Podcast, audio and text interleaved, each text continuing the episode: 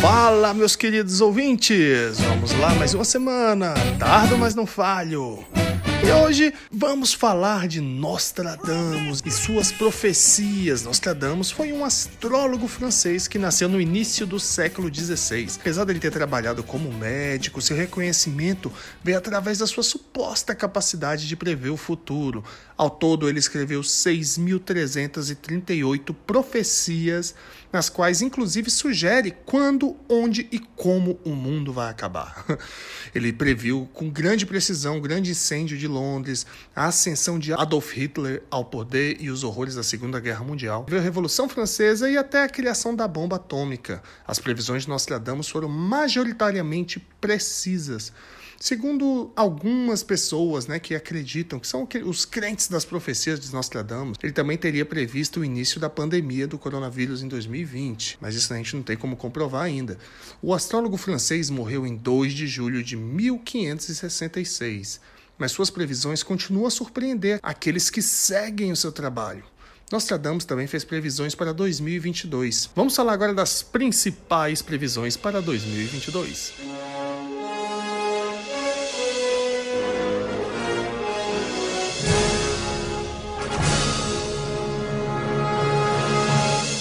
A morte de Kim Jong-un. Segundo os intérpretes dessas profecias de Nostradamus, ele teria previsto a morte do, do ditador coreano, Kim Jong-un. Na 14ª quadra da Centúria 4, que é o livro dele, ele escreveu: A morte repentina do primeiro personagem trará uma mudança e pode colocar outro personagem no reino.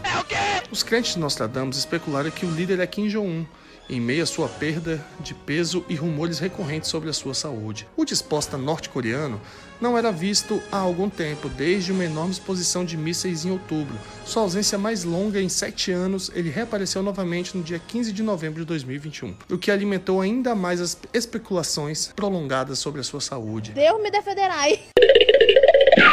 Um terremoto desastroso. Acreditam que a terceira quadra do Centro 3 de Nostradamus previu um grande terremoto no Japão em 2022. O profeta escreveu: Em direção à extrema secura, nas profundezas da Ásia, eles dirão terremoto. É mesmo? Hum, no dia 7 de outubro, um terremoto estimado de magnitude 5,9 em seu epicentro sacudiu a região da Grande Canto. Embora os danos tenham sido mínimos, foi maior, o maior tremor que chegou a atingir a capital do Japão desde o terremoto que devastou a, a região de Tohoku, Tohoku em 11 de março de 2011. A guerra na Europa. De acordo com algumas interpretações das profecias para o ano de 2022, uma delas diz respeito diretamente a Paris. A capital francesa estaria sendo sitiada, sugerindo uma guerra na Europa. Mas a guerra que nós tivemos em 2022, estamos tendo, é, foi a guerra da Ucrânia né, com a Rússia. E segundo esses textos que dizem né, da, da França, talvez, sei lá, vai que a França interfere aí e realmente começa a fazer parte dessa brincadeira. Na profecia diz: em toda a volta da grande cidade haverá soldados alojados nos campos e nas cidades. Este ano já teriam ocorrido caos nas ruas da capital francesa, né? E muitos tumultos, e, e até na época do Covid mesmo teve muitos tumultos. E vale ressaltar que Paris já foi atacada em 2015 por terroristas do ISIS que mataram 130 pessoas foi o ataque mais mortal da França desde a Segunda Guerra Mundial. Espero que não tenha. Viu profecias depois. Enfim, foram muitas previsões que ele ainda que ele fez para este ano ainda. E uma das que mais me preocupam é a referente à suposta terceira guerra mundial, quarta guerra mundial, não sei. Que ele dizia que seria uma guerra que iria começar quando os países da Europa passassem a ter uma única bandeira. Muitos achavam que era na época que surgiu a União Europeia, mas não eram a maioria dos países da Europa. E agora a gente está ver aí a Suécia vai entrar, a Dinamarca vai, vai entrar para o NATO.